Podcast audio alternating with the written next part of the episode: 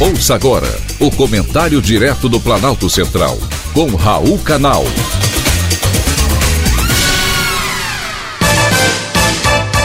Queridos ouvintes e atentos escutantes, nosso assunto de hoje é vacinação no Brasil. Alguém está preocupado com a vacinação no Brasil contra a Covid-19? Eu, particularmente, não estou. E sabe por quê? Porque quando chegar a hora a vacina vai aparecer e todos que precisam serão vacinados. Há muita polêmica no Brasil em torno da vacinação. Até o Supremo Tribunal Federal cobrou do governo um cronograma para esclarecer qual a previsão de início e término do Plano Nacional de Operacionalização da Vacinação contra a Covid-19, incluindo as suas diferentes fases, embora ainda não haja nenhuma vacina aprovada pela Anvisa, Agência Nacional de Vigilância Sanitária. Governo nenhum é louco o suficiente para se embalar na música do Zeca Pagodinho. Deixa a vida me levar, vida leva eu, quando se trata de saúde pública. Pode até retardar o anúncio do cronograma, mas não acredito que ele não exista.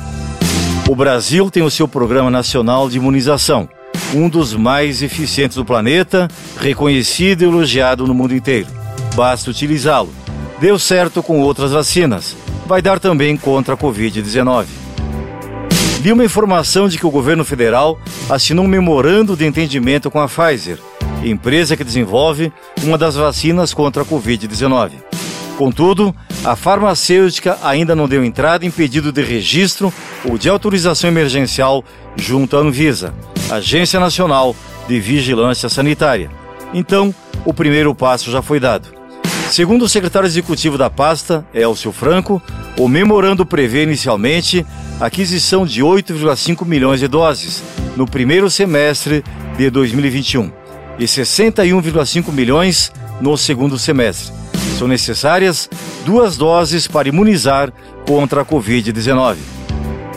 Para começar, a gente sabe que nem toda a população será imunizada.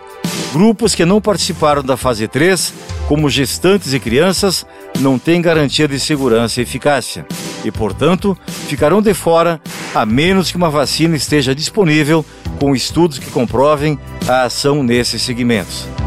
O que se sabe até agora é que nem a Pfizer nem qualquer outra farmacêutica entrou ainda com o pedido de registro ou autorização emergencial na Anvisa.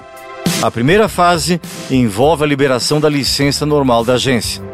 Já a segunda consiste em uma permissão especial com requisitos específicos definidos pela Anvisa. Ela só poderá ser solicitada por empresas com testes clínicos no Brasil, em caráter temporário e para públicos específicos. Além do memorando com a Pfizer, foi firmado um acordo de encomenda tecnológica com o consórcio da Universidade de Oxford e da AstraZeneca, em parceria com a Fundação Oswaldo Cruz. Eu quero aqui tranquilizar você, ouvinte. O Brasil não está totalmente de fora da vacinação contra a Covid. A presidente da Fundação Oswaldo Cruz, Nízia Trindade, informou em um seminário que a perspectiva é que o Brasil já tenha 30 milhões de doses até fevereiro, 70,4 milhões em março e mais de 100 milhões em agosto, totalizando 210 milhões de doses. Então, amigo, fique em paz. Teremos vacina. Direto do Planalto Central, com Raul Canal.